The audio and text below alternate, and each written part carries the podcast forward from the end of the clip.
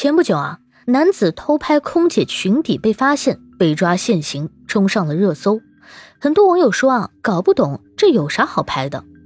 你不知道的是啊，偷拍居然发展成了产业链，不少人呢月入十万，而且啊，偷拍者被抓只是五日拘留或者五百元罚款，这事儿到底有多可怕？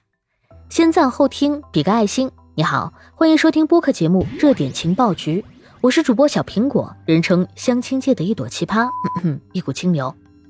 有媒体曾报道说啊，河南郑州某酒店被曝在插座藏有针孔摄像头，结果好家伙，涉事的酒店负责人不以为耻，反而大言不惭地表示啊，在郑州的酒店百分之八十的里面都装有偷拍摄像头。那么，偷拍到底有多严重呢？这个我们稍后再讲。先解答他们到底能挣多少钱，让他们这么大面积、大范围的撒网。有一位偷拍者啊，他被抓当天呢，他说自己一天就赚了三万多，怎么赚的呀？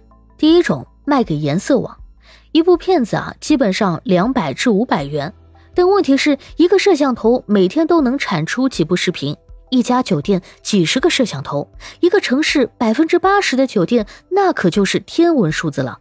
第二种。私域向私人贩卖影片，一部片子卖给一个人五块钱，或者打包价五十九元卖掉所有资源。由于一部片子可以无数次二次销售，这又是天价。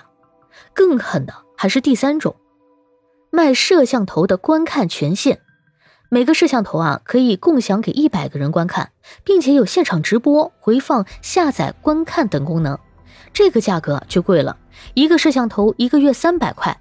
是某奇异 VIP 的十倍价格，被偷拍者在酒店的亲热场面，实时的为偷拍者赚到数以万计的收入。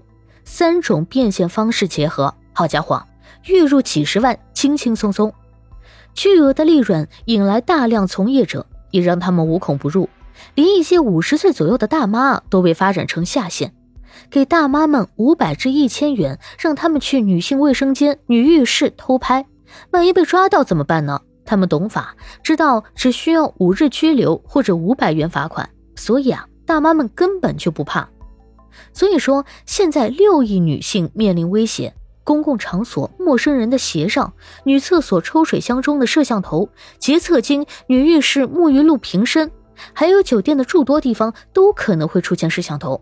被拍摄的视频呢，流传出去的下场，大家都知道，被熟人发现啊，肯定得指指点点。